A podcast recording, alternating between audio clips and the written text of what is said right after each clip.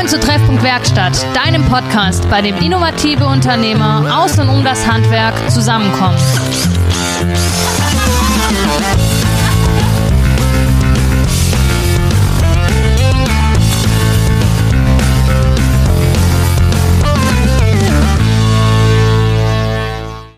Hallo und herzlich willkommen zurück zu einer neuen Folge Treffpunkt Werkstatt.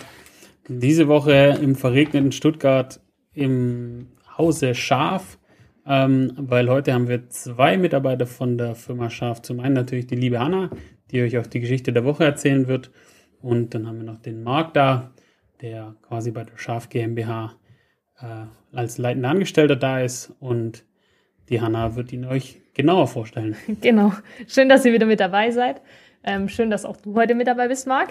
Ähm, endlich mal zu Gast bei Treffpunkt Werkstatt als treuer Hörer von unserem Podcast. Ähm, ja, der Marc ist bei uns als ähm, Prokurist und Meister angestellt und eigentlich seit mehr oder weniger Tag eins mit dabei. Das heißt, ähm, genau. schon, schon immer mit dem Unternehmen. Ähm, deine Geschichte der Woche, Marc, ist eigentlich die Tatsache, dass du bei uns im Podcast bist, weil du zu mir gesagt hast, ähm, dein Alltag ist für dich eben Alltag. Alles, was im Alltag passiert, ähm, gehört für dich dazu. Unter anderem eben auch so aufregende Dinge wie, dass die Stuttgarter Oper äh, einfach mal abgedeckt wird und ein Kupferdach im äh, Vorhof von der Stuttgarter Oper liegt. Ähm, da sagst du einfach, das ist eben für dich ein Beispiel von im öffentlichen, in öffentlichen Ausschreibungen billig eingekauft. Wer billig kauft, bekommt billig weil so dürfte es eigentlich nicht passieren. Marc, stell dich doch kurz selber vor und erzähl uns ein bisschen mehr davon. Ja, hallo. Äh, mein Name ist Marc Holzmert, bin 47 Jahre alt, ähm, Klempnermeister und wie ihr schon erfahren habt, ähm, angestellt bei der Schaf GmbH. Ich arbeite da seit 1993, also wirklich mit dem Anfang quasi, eigentlich so, sogar schon davor, als noch Hessel und Sohn geheißen hat. Und seitdem bin ich quasi dabei. Ja, genau. Dein Alltag ist, du bist Klempner gelernt. Ich bin gelernter Klempner, habe allerdings ähm, in, der, in, der, Industrie gelernt bei der Firma Porsche und habe dort eine super Ausbildung genossen und ähm, bin dann allerdings äh, durch die äh, Automobilkrise letztendlich ähm, dort weggegangen, weil die nur ins Lager übernommen haben. Willst du kurz den Ausbildungsberuf, Ausbildungsberuf des Klempners äh, erklären? Weil ich glaube, viele von unseren Zuhörern haben unter Klempner ein anderes Bild im Kopf, als es eigentlich ist. Und es gibt ja nicht nur die Berufsbezeichnung Klempner, sondern noch ein paar andere. Willst du das kurz zusammenfassen? Genau. Also letztendlich gibt es drei Berufsbezeichnungen. Das ist der Blechner, der Klempner und der Flaschner und, Entschuldigung, vier, der Spengler. Die Bayern ähm, nicht vergessen. Genau, die Bayern dürfen wir nicht vergessen. Ähm, äh, die Berufsbezeichnungen bezeichnen alle, alle eigentlich einen Beruf, ähm, der richtig und korrekt Klempner äh, heißt und der letztendlich Blechfassaden, Blechdächer, Blechbauteile, alles, was man so braucht, ähm, irgendwelche Übergangsstücke für Lüftungsanlagen und so herstellt. Daher auch Blechbatscher genannt. Deshalb auch manchmal Blechbatscher genannt, ja. Wie gehst du damit um? Mit so, sag ich, es gibt ja Gärtner werden Gartenzwerge genannt, Elektriker werden Strippenzieher genannt. Wie gehst, wie gehst du damit um? Das kann man mit Humor tragen, ist nicht so schlimm. Manchmal ist da nur der Neid. Hm, weil, der, weil der Arbeitsplatz an der, an der Sonne ist. Gut. Genau. Was meinst du, woher das kommt, dass der Klempner unter einem anderen Berufsbild eigentlich verankert ist? Also diese Wahrnehmung in der Öffentlichkeit? Ja, das kommt aus der Historie. Also es ist so, dass aus dem Flaschner heraus, der in der Historie ähm, letztendlich Laternen hergestellt hat, Bettpfannen und deswegen auch äh, Flaschner, ne? also äh, Flaschen, Bettflasche. Mhm. Ähm, und letztendlich hat der Klempner Flaschner in der Historie auch Röhren hergestellt. Und ähm, aus den Röhren sind natürlich dann irgendwann mal die Installationen entstanden. Mhm. Und aus diesem Berufsbild hat sich dann letztendlich der Installateur und Heizungsbauer rauskristallisiert als gesonderte, gesondertes Handwerk. Und deswegen gibt es immer noch diese Überkreuzung. Und deswegen ist einfach ähm, bei, bei allen, draußen bei allen Kunden ist der äh, Flaschner immer noch der Installateur, was aber eigentlich falsch ist. Ja. Was auch schon Reinhard May eigentlich falsch wiedergegeben hat ja. in seinem Lied. Ja. Und Werner. Und Werner. Und Werner. Also Meister Röhrig äh, Auch falsch. auch falsch. Ja, eigentlich ist äh, Klempner ja ein, ein super schöner Beruf. So, Blech. Also ich habe ja Raumausstatterin gelernt, obwohl ich in diesem Beruf, also in diesem Betrieb hier aufgewachsen bin. Und erst jetzt so im Nachhinein denke ich mir immer wieder, warum habe ich das eigentlich nicht gelernt, dieses wunderschöne Handwerk. Ähm, was fasziniert dich am meisten an dem Beruf? Also, ich komme ja aus der Industrie und habe äh, auch in der Industrie eine wahnsinnig tolle Ausbildung genossen. Ähm, man, die Firma Porsche hat eine eigene ähm, Ausbildungswerkstatt, hat speziell Meister abgestellt, um die Leute auszubilden und ähm, die nur dafür da sind. Und, und das war toll. Aber das, äh, die Industrie an sich ist äh, relativ starr und ähm, ist halt geht immer den, den gleichen Weg und das ist im Handwerk und gerade als Klempner auf der Baustelle eben anders. Ich mache kein Dach zweimal im Grunde genommen. Also, außer es war die Oper. Ne? aber im Grunde genommen mache ich kein Dach zweimal. Wir machen es vielleicht ein zweites Mal, aber nicht wir als Firma. Ja. Ähm, Kurz, wir- wir- kurzer Einklang, wir haben nicht das Dach der Oper gemacht. Nur sagen, kurz, korrekt. damit alle. mal sonst wäre es auch noch oben. ähm, ja, es ist einfach wunderschön, dass man äh, vielfältig und ähm, man hat jeden Tag neue Aufgaben. Also man macht entweder ein, ein Blechdach oder ähm, schöne, wunderschöne Fassaden, die einfach langlebig und dauerhaft sind und nachhaltig. Und das macht es einfach unheimlich interessant. Man macht mal kleinere Baustellen, Kaminkopf begleiten oder eine Gaube, auch mal nur eine Dachrinne oder eine Reparatur oder dann mal wieder größere Objekte, wo einfach herausfordernd sind auch in der Technik. Ne? Was ist dein Lieblingsblech? Mein Lieblingsblech, Ja. eigentlich schon Kupfer. ja. Ja, doch. Weil es die Farbe verändert oder? Ja, also mal grundsätzlich ist es so, wir haben, also wenn das Grundmaterial Kupfer ist oder auch Titanzink, haben wir letztendlich ähm, ein Material, das letztendlich ein Stück weit lebt und sich mit der Zeit auch verändert und, und sich ähm, den Gegebenheiten und der Witterung anpasst und, und somit das einfach über die Jahre sich verändert. Und das ist einfach, finde ich, auch wunderschön.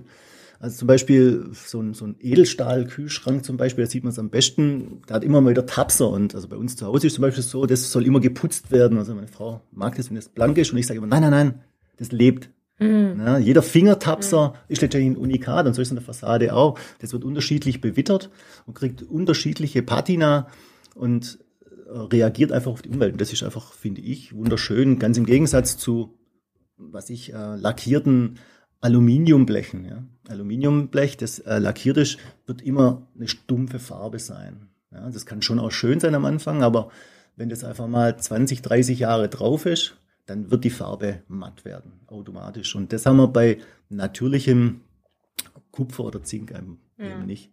deswegen haben wir auch einen wunderschönen kupferbekleideten Tisch im Büro stehen bei euch, gell? Der, der lebt auch tatsächlich. Ja, mit jedem Fingertapser und Mit so. jedem Anlehnen. Der Ja. Rand ist schon schön griffig jetzt. Dann kriegt er, kriegt er quasi Fingerabdrücke und so. Das ist wunderschön, ja. Ja, das stimmt. Ähm, wenn wir schon bei dem Thema sind, wie ist es zu dem Berufsbild gekommen? Was war früher, was ist heute? Du hast es schon erwähnt mit ähm, Kaminbekleidungen, Gaubenbekleidung, aber eben auch komplette Fassaden. Wie läuft so eine Ausbildung ab, wenn sie nicht beim Porsche stattfindet? Wie läuft es im Handwerk ab? Also wenn Azubi hier anfängt, ähm, wie läuft es ab? Und warum soll in deinen Augen, sollten mehr Menschen diesen Beruf lernen in deinen Augen? Also die letzte Frage vielleicht zuerst, äh, weil wir dringend Nachwuchs brauchen und weil es ein toller Beruf ist. Wie läuft so eine Ausbildung ab? Ähm, die, die Lehrlinge, die kommen, ähm, gehen erstmal ein Jahr lang aufs, äh, auf eine Berufsschule, um den Grundkurs Metall sozusagen zu machen, um die Grundkenntnisse zu erlangen und sind einmal in der Woche als Praktikumstag dann in der Firma. Ähm, nach dem einen Jahr wird dann so eine Art Abschluss-Zwischenprüfung gemacht. Und dann mit dem Wechsel ins zweite Lehrjahr ähm, gehen sie blockweise auf die Klempner Schule nach Ulm.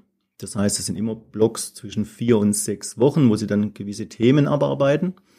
Und dazwischen sind sie quasi im Betrieb dann tätig. Und hier im Betrieb sind sie teilweise dann natürlich draußen mit an der Front, um einfach so das wahre Leben kennenzulernen im, im Blech, wo sie dann letztendlich mit irgendwelchen erfahrenen Gesellen mitgehen. Oder sie kriegen hier in der Werkstatt letztendlich äh, Übungsstücke, damit sie ihre Fähigkeiten verbessern und ausbilden können. Ja. Wie war dein Werdegang nach Ausbildung? Du hast ja dann die Ausbildung beim Porsche gemacht, hast dann ähm, in den Handwerksbetrieb gewechselt. Ähm, und wie war da dein Alltag? Also du warst erst auf der Baustelle, jetzt bist du Prokurist in, bei uns im Betrieb. Ja. Ähm, wie, wie hat sich das entwickelt und ähm, hast du das von Anfang an so im Kopf gehabt oder hat sich das halt so ergeben oder wolltest du eigentlich immer auf der Baustelle bleiben, weil Handwerker tendieren ja ehrlich dazu, so ein bisschen manchmal sozusagen, ich möchte mehr auf der Baustelle bleiben. Ähm, aber es gibt ja auch, wie dein Weg jetzt zeigt, verschiedene andere Wege, um eben auch in anderen Bereichen dann tätig zu sein. Also der Wechsel ins Handwerk war letztendlich Zufall. Ähm, und ich würde sagen, ein glücklicher Zufall. Das wollte ich gerade sagen, das war ein Glücksfall. es war ein glücklicher Zufall. Und ich bin da immer noch froh drüber, weil ich die, die Baustelle und als Trummer eigentlich wirklich liebe. Ich mag auch das, das Arbeiten ähm, mit den Kunden und so. Aber es, es war definitiv so, dass, dass ich ähm, nach der Ausbildung beim Porsche nochmal die Firma gewechselt habe, auch in die Industrie. Ähm, damals die Firma Hüller-Hille in Ludwigsburg. Da habe ich noch ein Jahr gearbeitet. Die haben allerdings auch Maschinen hergestellt für die Automobilindustrie und der ging es zu der Zeit nicht so gut. Und dann durfte ich nach einem Jahr auch wieder gehen, hatte dann noch drei Monate Zeit ähm, bis zu meinem Zivildienst und dachte, arbeitslos ist nicht meins. Ich will arbeiten für mein Geld. Und war dann zufällig hier in der Nachbarschaft im Gartenhaus Dehner und habe gesehen, Flaschner, ganz großes Schild. Und dann habe ich gedacht, da rufe ich einfach mal an und frage, ob die jemand brauchen für drei Monate. Und damit hat es dann letztendlich begonnen. Das wurde natürlich sofort, ja, die, wir können Leute brauchen. Und dann habe ich sofort eigentlich hier angefangen. Mhm. Und habe dann letztendlich als Flaschner mitgearbeitet, hatte wirklich keine Ahnung. Also das unterscheidet sich schon einmal stark, die Bauklempnerei von der industriellen Klempnerei. Hm. Worin? Ähm, schon in der Arbeitsgenauigkeit. Also, also zum einen ist es so, wenn ich in der Industrie was fertige, dann kriege ich eine Zeichnung in der Regel. Ja, und da geht es auch meistens so um, um zwei Zehntel genau. Also so muss man da arbeiten. Und das merkt man ziemlich schnell, wenn man dann hier irgendeine Kehle oder sowas, irgendein Bauteil ausmisst und man misst es so auf Zehntel genau, dann ist es eben eine Holzunterkonstruktion und die ist eben nicht gerade. Und dann ist es eigentlich besser, man rechnet mit fünf Millimeter Luft, weil dann passt es rein. Oder es ist einfach zu breit und das, das hat mich wirklich lang, wirklich lang verfolgt, weil ich also so ganz genau gelernt habe zu arbeiten und das hier aber, die Toleranzen in, in der, in der Klempnerei, in der Bauklempnerei, ähm, also entweder muss man ganz genau messen, gucken, ist wirklich alles parallel und passt es, oder man muss eben ein bisschen Toleranzen dann spielen. Ja, dann habe ich hier letztendlich meine Gesellenjahre gemacht, habe dann die Meisterschule in Stuttgart besucht, ähm, mit Sicherheit eine der besten in Deutschland damals noch ähm, unter dem Werkstattlehrer äh, Gerd Brenner, ähm, ein sensationeller äh, Werkstattlehrer. Dort habe ich dann noch sicherlich den ein oder anderen Schliff bekommen. Das war echt sehr, sehr gut. Und auch die ganze Fachtheorie, die auch sehr wichtig ist, die auch Bauphysik und so beinhaltet, ähm, hat man dort gelernt. Ja, und nach der Meisterschule bin ich dann letztendlich hier direkt in eine kleinere Meisterstelle eingestiegen, habe den Baustellen geleitet und so. Und dann hat sich das einfach in den Jahren entwickelt und hat man den Anforderungen, die sich daraus ergeben haben, einfach mit Bauleitung und so, hat sich dann mein Job so ergeben, dass ich dann am Ende sogar jetzt Prokurist bin hm. und mit Verantwortung habe, ja. Wie sieht dein Arbeitsalltag aus? Also jetzt als momentan in der, in der Führungsposition, in der du bist, du bist jetzt auch noch auf der Baustelle, aber nicht mehr, also du arbeitest nur mit, wenn es wirklich brennt draußen, weil wir zu wenig Nachwuchs haben. Brennt, ja. Aber ähm, ansonsten bist du jetzt nicht derjenige, der draußen auf der Baustelle arbeitet, sondern. Also ähm, der Arbeitsalltag ist so, dass ich morgens um Regel 6.15 Uhr im Büro bin. Dann habe ich so eine circa eine Dreiviertelstunde, bis die Kollegen kommen und eingewiesen werden in ihre Baustellen. Ähm, von 6.15 Uhr bis 7 Uhr guckt man dann, wie ist denn das Wetter? Wenn es so ist wie heute, dann, dann äh, kollabiert es, kollabiert es so ein bisschen, wenn es dann regnet, dann muss man viel umorganisieren und gucken, wie man die Leute beschäftigt kriegt. Ähm, ähm, oder man muss halt Rapporte machen oder irgendwelche Zeichnungen ausdrucken oder sonst irgendwas, also vorbereitende Arbeiten. Mhm. Und um sieben sind dann die Leute eingeteilt, dann muss man manchmal noch Schrauben rausgeben, irgendwelche Materialien, die die brauchen. Und sobald die weg sind, dann geht es letztendlich ins Büro, dann werden die E-Mails gecheckt, beantwortet, bearbeitet. Und dann kommt es darauf an, entweder Angebote geschrieben, Aufmaße gemacht oder man hat eben Kundentermine, wo man dann eine Beratung macht. Ja. Was begegnet dir mit den Kunden? Also gibt es so ein paar Dinge, die du, die du, die dir hängen bleiben, so typische Begegnungen, wo regelmäßig vorkommen? Fragen?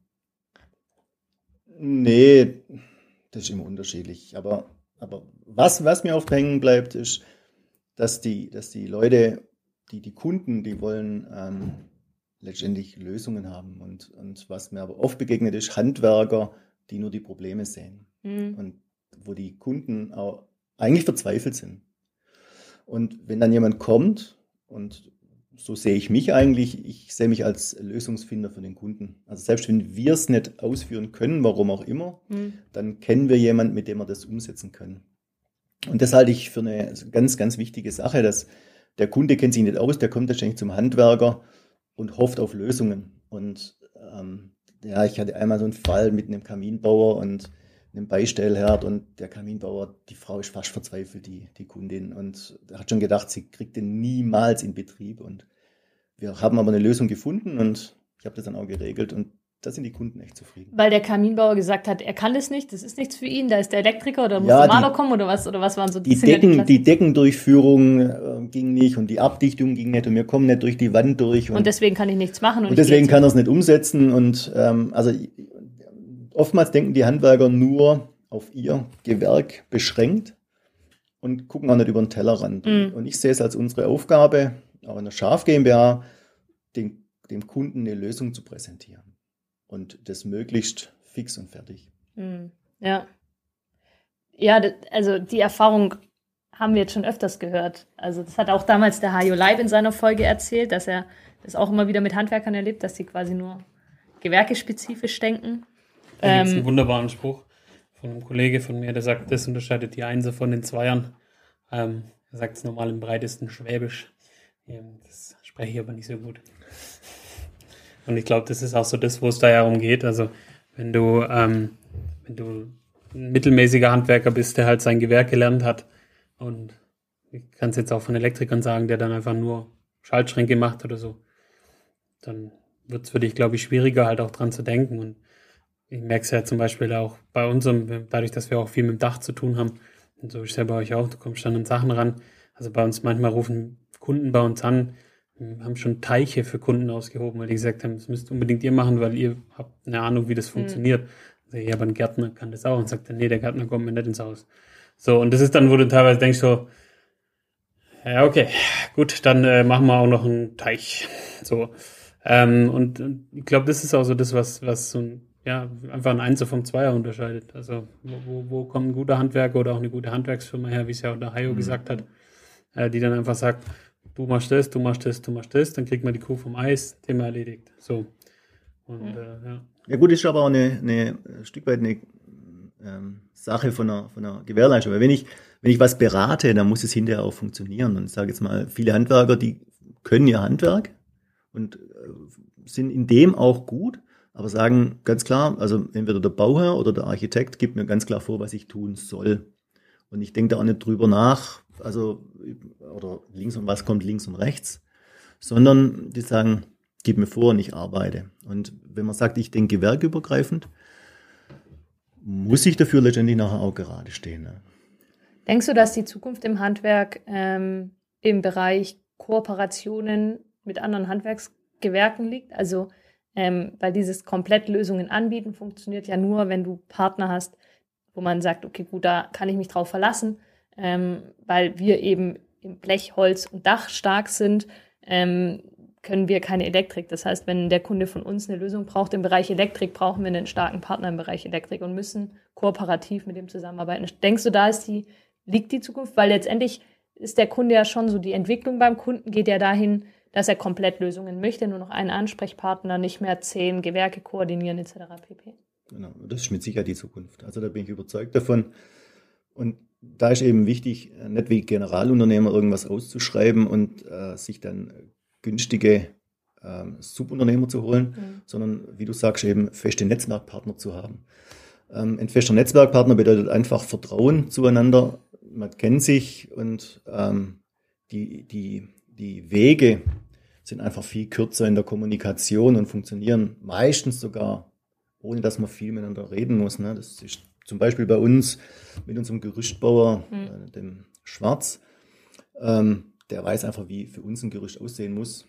Ja, und das ist eben wichtig und das ist für uns ein Vorteil, weil wir dann einfach Top-Gerüste haben, mit denen wir einfach ohne Probleme arbeiten können mhm. und auch sicher arbeiten können. Und deswegen ist das mit Sicherheit die Zukunft. Ja. Glaubst du, dass da die Digitalisierung helfen kann? Also im Bereich kooperatives Zusammenarbeiten, Netzwerke schaffen, schnellere Kommunikationswege ähm, und so weiter und so fort? Das kann ein Hilfsmittel sein. Und das ist auch wichtig. Also die äh, Digitalisierung halte ich schon unheimlich wichtig, gerade zum Austausch von, von Plänen etc. und sowas, dass man mhm. einfach ähm, immer den aktuellen Plansatz hat und so. Das ist sehr wichtig, aber ich glaube, noch wichtiger ist, dass man seine Netzwerkpartner gut kennt. Mhm. Das ist, glaube ich, Prio die persönliche 1. Beziehung. Die persönliche dann. Beziehung, das ist, glaube ich, Prio 1 und der Rest ergibt sich auch mit den technischen Möglichkeiten von den Netzwerkpartnern auch. Ne? Mhm. Wie siehst du da das Handwerk im gerade im Bereich Digitalisierung? Weil du sagst das ist schon richtig mit den technischen Möglichkeiten der Netzwerkpartner. Es gibt ja Kollegen, die, sag jetzt mal, da voll vorne wegschießen, die da, die da fit unterwegs sind. Und dann gibt es welche, da ist das Fax noch das Kommunikationsmittel Nummer eins. Ja, da musst du aber auch nur an Rechtsanwaltskanzleien gehen. Ja, das stimmt. Also Rechtsanwälte faxen immer noch gerne, weil es das einzige Mittel ist, was äh, ja du keine ähm, also du kannst ja bei einer E-Mail eine Sendebestätigung anfordern, kannst mhm. ja aber abschlagen. Das geht mhm. beim Fax nicht. Ja, Deshalb machen sie das ja. Deshalb, soweit ist das Fax noch nicht weg, aber ich weiß schon, was du meinst. Wie siehst du das, Marc? Hm. Also na, natürlich sind wir hinten dran, so im Handwerk so ein, so ein, so ein bisschen, aber wir, wir holen auf. Vielleicht ist es so ein bisschen wie, wie bei der Formel 1 auch. Jede Technik, die in der Formel 1 eingesetzt wird, kommt irgendwann später ins Serienfahrzeug rein und so ist es vielleicht auch in vergleichbar. Die Industrie ähm, rennt so ein bisschen voran und dann wird es irgendwann runtergebrochen, auch Richtung Handwerk. Das mhm. braucht nur Zeit, denke ich. Also man sieht es jetzt, also, also was wir an, an CAD-Zeichnungen machen, 3D-Zeichnungen mit SEMA und so, das, das schreitet schon alles voran. Aber natürlich kann es eben nicht jeder Handwerker. Mhm. Wir haben die Möglichkeiten, nutzen das auch und können das auch in der Kommunikation mit den anderen Handwerkern, Netzwerkpartnern, auch mit dem Kunden nutzen. Ne? Bietet ja auch, das finde ich das Interessante, nochmal neue ähm, Aufgabenfelder. Also gerade im Handwerk, gerade für junge Menschen, die sagen, hey, ich finde das Handwerk super interessant, aber ich kann es mir nicht vorstellen, mein Leben lang auf der Baustelle zu sein. Aber ich möchte ähm, zumindest die Grundausbildung in dem Bereich haben, auch Erfahrungen sammeln und dann aber langfristig einen Weg in Planung, Koordination, Organisation bietet die Digitalisierung heute ja auch nochmal den Schritt, gerade was das Thema Planen angeht, ja auch nochmal ganz neue Arbeitsbereiche zu schaffen in dem Handwerksbetrieb an sich. Weil das Thema Planung ja auch bei uns, ich weiß nicht, wie es bei dir ist, aber es wird bei dir ähnlich sein, Jan, ähm, immer mehr Zeit in Anspruch nimmt und ähm, dadurch aber eben auch Zeit auf der Baustelle äh, einspart. Das heißt, das, was im Büro schon vorgeplant werden kann, spart auf der Baustelle wichtige Zeit, beziehungsweise auch unnötige Arbeitsschritte ja zum Teil. Ja, das ist richtig. Ähm, das im Handwerk ist eher so, man plant viel oder versucht viel vorzuplanen. Es gerade bei der Dachsanierung zum Beispiel ist dann aber so, man macht das Dach auf und es sieht dann mhm. doch völlig anders aus. Also man geht immer davon aus, von der Erfahrung, die man in den letzten Jahren gemacht hat, was könnte da rauskommen, wie könnte so ein Draufdetail am Dach aussehen im Bestand und muss dann doch nochmal vor Ort auch reagieren. Und mhm. Ähm, das ist manchmal spannend und, und aufregend auch erstmal, aber eigentlich ist es auch das, was, was das Handwerk einfach ausmacht und was es so interessant macht, dass man einfach immer flexibel sein muss und, und reagieren muss und kann. Und auch auf der Baustelle mehr oder weniger ähm, sein Können ausspielen kann. Also genau. letztendlich nicht. Seine Erfahrung auch. Ja, genau. Mit einbringen kann. Nicht wie im Neubau, wo alles quasi, also was heißt nicht wie im Neubau? Wir sind mit Neubau meine ich so, ähm, Holsteiner Bauweisen, wo quasi der, das, das, das, das Haus oder Fertigbauteile, wo das Haus nur noch zusammengestellt wird. Wo, genau. also jetzt mal schon ab Werk alles vor genau detailliert geplant ist. Und ähm, das ist halt in der Sanierung und im Denkmalbereich anders. Da, da kommt halt raus, was kommt. Und dann muss man die Anschlüsse nach technischen, aktuellen Anforderungen anpassen. Das ist dann nochmal eine ganz andere Herausforderung. Genau, so ist es. Wie erklärst du das Kunden? Also wie, weil es gibt ja Kunden, die, die, wir hatten es auch schon, YouTube schlau sind und Google schlau. Ähm, und dann aber eben das Fach, die Fachexpertise fehlt. Wie schaffst du das, den Kunden da abzuholen, dass, dass der Kunde sich gut beraten fühlt und ähm, ja auch nicht die Notwendigkeit sieht, dir zu erklären, wie du deinen Job zu machen hast? Also hatte ich, kann ich mich gar nicht erinnern, dass ich das jemals hatte, ehrlich gesagt. Ich glaube, das hängt ein Stück weit mit dem Auftreten zusammen. Mhm. Also wenn man, wenn man sich seiner Sache sicher ist und in der Beratung sicher ist, dann kommt es die Frage gar nicht auf. Also und es ist richtig, die Kunden können sich natürlich mittlerweile überall informieren, was ja auch gut ist. Vielleicht mhm. schaffen sie dadurch auch einen guten Handwerker von dem schlechten Handwerker zu unterscheiden und auch in der Beratung schon eben, eben das rauszufinden, wer schon wirklich ein guter. Handwerker, wer könnte in dem Fall in der Sanierung mein Partner sein. Ja. Und ähm, aber ich hatte nie, ich habe noch nie negative Erfahrungen gemacht damit. Okay. Okay. Ähm, haben wir auch schon öfters anders gehört, gell, dieses Thema. Ich wollte gerade sagen, es ist jetzt, du bist jetzt tatsächlich einer der wenigen. Ähm, es kann jetzt natürlich vielleicht auch sein, dass ähm, von einem Gas-Wasser-Installateur hörst du das auch weniger, ähm, weil einfach die Menschen Angst vor Gas haben. Ne? Und ich glaube, sie haben auch einfach Respekt vor Eindecken mit dem Kran kommen und so weiter. Ähm, deshalb kann ich mir schon vorstellen, dass da, wenn du das quasi schlüssig erklärst und dass da dann schon, schon einiges äh, abgewiegelt ist und dann auch Halbwissen aus der Welt geräumt ist. Ja, ja was man vielleicht manchmal hat, ähm, ist natürlich Kundschaft, die Angst hat vor einer Baustelle. Also wenn man zum Beispiel ein neues Dachfenster ähm, einbauen soll, äh, mit Austausch oder auch Neueinbau, das ist natürlich schon auch erstmal eine Baustelle und da haben die Kunden manchmal ein bisschen Bedenken, ja, kriegen wir das Dach überhaupt wieder zu und wie kommt das Fenster überhaupt da rein? Das kann sich natürlich niemand vorstellen, aber ich finde, es ist die Aufgabe, wenn man, wenn man berät, dass man da letztendlich die, die Angst nimmt und, und das erklärt. Klar, es ist erstmal eine Baustelle und das Dach ist auch offen, korrekt, aber das Fenster kommt rein, wir machen das zu und das sieht nachher top aus. Das ist übrigens auch der falscheste Platz für Sarkasmus. Ja. Also da dann zu sagen, wenn der Kunde fragt, wird mein Dach wieder dicht? So, nee. Wir haben schon öfter geflutet. ja, genau, genau. Das ist, äh, das ist wirklich, ich bin, ich mag zwar Sarkasmus, aber ich habe auch schon festgestellt, dass in dem Moment das wirklich einfach. Dann lieber dreimal äh, schlucken. Ja. So, genau, dann lieber sagen, okay, ich erkläre dir, wie es richtig wird. Und nicht, nicht irgendeine halb ironische Antwort geben, weil da äh, verärgerst du New. Ähm, das da gehört so ein bisschen Menschengefühl dazu und ja. Empathie, dass man das spürt. Ja, aber wenn jemand schon Angst vor einer Baustelle hat oder fragt, ob mein Dach wieder dicht wird, wenn ihr das Fenster tauscht, so eine Frage, also jetzt als, ich sage jetzt mal aus Handwerkersicht oder aus handwerkserfahrener Sicht, wenn ich euch beauftrage, ein Dachfenster zu tauschen, dann gehe ich einfach davon aus, dass es danach wieder dicht ist, weil das ist euer Job. So. Ja, aber vielleicht kommt es auch ähm, von schlechten Erfahrungen. Ja, ja, klar. Von anderen das, Handwerkern, wo es Das meine ich ja, aber da musst ist, du ne? ja dann Ängste nehmen und nicht noch einen ja, blöden Spruch genau. bringen. So. Das äh, ist natürlich schon, schon, schon extrem wichtig. Ja, das stimmt. Ja. Ähm, ich habe ein Thema noch, das wollte ich unbedingt ansprechen, weil das ein Thema ist, das wir schon lange nicht mehr behandelt haben, ist das Thema ähm, Ausgleich, Routinen, Bewegung, ähm, weil klar, wenn man auf der Baustelle tätig ist, ist man viel in Bewegung. Ähm, viele, die, die, Folge hatten wir letztes Jahr mit Michi Koch, damals mit dem Physiotherapeuten, ähm, vergessen dabei aber ähm, das Training an den richtigen Körperstellen, Muskelgruppen richtig zu trainieren. Du bist Sportler, aktiv. Ja. Ähm, wie sieht man auch. Wie ähm, integrierst du den Sport in deinem Alltag, außer einmal die Woche mit mir im Wald? Ähm, also, ähm, als ich den Fragenkatalog bekommen habe, habe ich gesagt, stimmt eigentlich, wie mache ich das eigentlich? Also ich, manchmal frage ich mich das selber, wie ich das wirklich, wie ich das, wie, wie, wie oft machst du es denn? Also wie, also wie oft machst du deinen, deinen Sport oder? Also ähm, meine Kampfkunst, die ich trainiere, ähm, trainiere ich zwei bis drei Mal in der Woche. Das ist auch sehr exklusiv. Wovinam, kannst du da irgendwie mal einen Einblick geben, was das ist? Ähm, also ich trainiere Wovinam Viet Vo Dao, das ist so der volle Name. Ähm, ist eine Kampfkunst aus äh, Vietnam. ist ähm, nicht so weit verbreitet. Ähm, gibt nur wenige Schulen in Deutschland.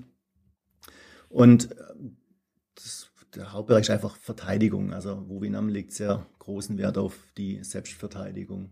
Also ist es dann eher so Graf Magar angelehnt oder wie könnte man, Nee, könnte man das mit irgendwas nee. anlehnen oder ist es ein Mix? Also äh, Graf Mager ist eher so die direkte, ähm, offensive, aggressive Art. Und ähm, Wowinam ist eher passiv und versucht mit der Kraft, die letztendlich der Partner oder Gegner auf einen einbringt, ähm, die zu nutzen zur Verteidigung. Ne? Also So. nur wenn jemand hart schlägt, bekommt er auch so eine Antwort zurück ähm, aus der Hebelkraft quasi raus, aus dem Gefühl raus. Also so Kung Fu, Judo assoziiert ein bisschen. Ja, Judo ist vielleicht sehr ähnlich von der, von der Kraftaufnahme. Ähm, ich sage jetzt immer, wenn mich jemand fragt, wo, bewegt sich denn das, dann sage ich immer, das steht so ein bisschen zwischen Karate und Aikido. Aikido Mhm. ist nur werfen und nur weich und Karate ist sehr hart und Wubinam bewegt sich genau da dazwischen drin im Grunde genommen. Okay, wie landet man da? Also ich habe ja auch selber Kampfsport gemacht, aber habe damals auch viel rumgeguckt, bin dann beim Sanda gelandet und dann damals Muay Thai, was jetzt noch nicht so populär war. Wie landet man bei Wowinam? Also ich dachte schon immer, Sanda, also Chinese Boxing, ist schon sehr, sehr exklusiv. Also von, von deinem Sport habe ich jetzt auch noch nie vorher was gehört. Das ist sehr ähnlich, wie man im Handwerk landet letztendlich, Ja. durch glücklichen Zufall. Also in meiner Ausbildung war damals einer dabei, der das trainiert hat, hier in Stuttgart-Zuffenhausen im Jugendhaus. Mhm. Da war ein, ein äh, vietnamesischer Meister, der Meister Heu, der das da unterrichtet hat. Und ich wollte schon immer eigentlich Kampfsport, Kampfkunst trainieren. Und der hat gesagt, geh halt mal mit und probier das doch mal aus. Und ähm, ja, es war dann damals auch so, dass ähm, ich war noch keine 18, also ich brauchte nur die Unterschrift meiner Mutter und musste sie überzeugen, dass es gut ist. Und ähm, habe mir es dann einmal angeschaut und gesagt, ich gehe ja nur einmal die Woche trainieren und so. Und das, das hat sie unterschrieben und aus diesen einmal ist dann zumindest am Anfang dann auch fünfmal geworden und so. Kenn ich. War dann schon sehr intensiv. Aber letztendlich ist es Zufall gewesen, ja. Okay. Und gibt's da irgendwie, also da gibt's jetzt in Stuttgart auch eine Schule für, oder? Genau, es gibt in äh, der Stuttgart Innenstadt die, die Wowinam Akademie. Mhm. Die ist geleitet von ähm, George Appia, dem Wowinam-Meister, der jetzt, puh, glaube, 35 Jahre. Ich hoffe, ich lüge jetzt nicht. Sorry, George. Mhm. Ähm, die Schule leitet. Mhm. Wer regelt das im nächsten Training mit dir? Sorry. Genau. Sehr wahrscheinlich. Je nachdem, was du jetzt noch raushaust. Und gibt's da, also im Endeffekt, das ist, klingt ja dann eher wie eine reine Selbstverteidigung, gibt's da irgendwie einen Unterschied? Äh, gibt's auch so ein, so ein Rangsystem, also mit, mit Gürteln oder? Ja, also das ist letztendlich äh, wie in allen traditionellen Mhm. ähm, Kampfkünsten. Gibt es natürlich äh, Graduierungen, wobei dieses Farbsystem, so wie im Karate oder Judo, gibt es bei uns äh, nicht, sondern wir arbeiten mit sogenannten Cups. Wir haben einen Anfängergürtel, der ist hellblau, das ist quasi so die Stufe der Einführung, da lernt man die Basics und wenn man die Prüfung besteht, dann fängt man quasi an mit äh, richtig Wubinam zu trainieren, mit den richtigen Techniken. Und dann kriegt man quasi drei bis drei Streifen, das sind dann die Cups. Und da danach folgt dann der Gelbgurt bei uns und das ist vergleichbar mit den anderen Kampfsportarten, äh, der Schwarzgurt. Hm, Also dann kommt das, also im Capoeira ist es ja auch der Gelbgurt, Hm. der der oberste ist. Ähm, meine ich, müsste gelb sein. Ähm, okay, ja, ziemlich spannend. Und ähm, ist es eher männlich, weiblich in die Richtung? Gibt es da irgendwie Abschweifungen? Also im Muay Thai hast du zum Beispiel relativ wenig Frauen gesehen oder im, im Sanda, im Chinese Boxing. Dafür hast du natürlich im, im Judo, im Taekwondo hast du natürlich einen relativ hohen Frauenanteil, sage ich jetzt mal. Wie teilt sich das bei euch? Gibt es da irgendwas? Äh, Spund gemischt bei uns. Okay. Also seid, seid ihr auch mehr? Also wie, ich muss ehrlich sagen, ich äh, bin ja großer Kampfsport-Fan und ähm, ähm, bleib da teilweise auch nachts wach, äh, um, um mir das anzugucken. Ähm, wie, wie, wie, wie, wie groß ist das bei euch? Also wie, wie ist es ein Hinterzimmer oder ist es, ist es, also Akademie klingt ja schon. Ja, also die 100 Akademie Leute. hat, ähm, ich weiß nicht, wie Corona geschädigt die jetzt äh, sind, aber ähm, vor Corona waren es definitiv äh, 100 Schüler, Wow. wobei da auch Kindergruppen dabei sind. Mhm. Und ich selber leite eine Gruppe in Mühlacker. Äh, Wir sind 40 mhm. Mitglieder. Dann kommen wir auch wieder zurück auf die Frage, wie integrierst du das in deinen Alltag? Also du hast jetzt schon gesagt, du trainierst das zwei bis dreimal die Woche, du leitest die Schule. Ähm, du hast hier einen sehr, sag mal, eine sehr anspruchsvolle Stelle. Ja. Ähm, wie kriegst du das in deinem Alltag unter? Ist es dann schon so, dass du da auch sagst, hey, ich brauche das zum Ausgleich, ich brauche das halt zum Abschalten? Ist es ähm, für dich was, wo du sagst, es hilft dir auch in deinem Berufsleben? Ist es eine Empfehlung zu sagen, hey, sollte doch jeder vielleicht gucken, sich sowas in der Art, zumindest sportlich irgendwie? Also ich empfehle definitiv jedem, sich was zu suchen, was für einen was je, zu jedem passt. Das muss ja. jeder selber finden. Für mich ist es so, ähm, wenn ich selber trainiere, kann und muss ich definitiv abschalten. Also wenn man beim Training nicht abschaltet, dann gibt es auch mal schnell eine Blessur. Das kommt schon vor. Also das, von daher ist man gezwungen dazu, letztendlich konzentriert zu sein auf die Sache und somit dann auch vom Alltag abzuschalten. Das ist für mich unheimlich wichtig. Ähm, das ist allerdings, wenn ich selber trainiere und wenn ich unterrichte, dann ist es so, das ist manchmal schon auch eine Belastung. Das muss man schon sagen, so, so nebenher. Ich gehe dann hier aus dem Geschäft raus, habe dann eine Stunde zu Hause und gehe dann weiter und zum Unterrichten. Das ist manchmal auch eine Belastung.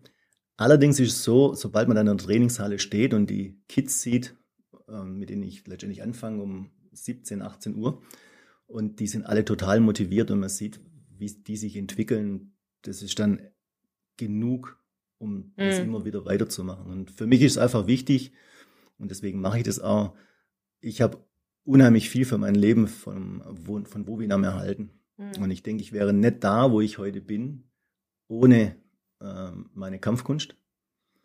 Und diese Chance will ich letztendlich anderen auch geben und das will ich auch zurückgeben und deswegen unterrichte ich.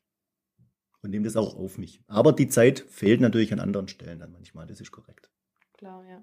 Aber es ist ja schön, wenn man so einen Ausgleich hat letztendlich. Und ähm, du hast den Tipp von Michi Koch gut äh, integriert bei dir im Leben. Du hast feste Blocks bei dir im Terminkalender, wo du dir die Zeit noch nimmst. Ja. Unterm Tag Tatsache.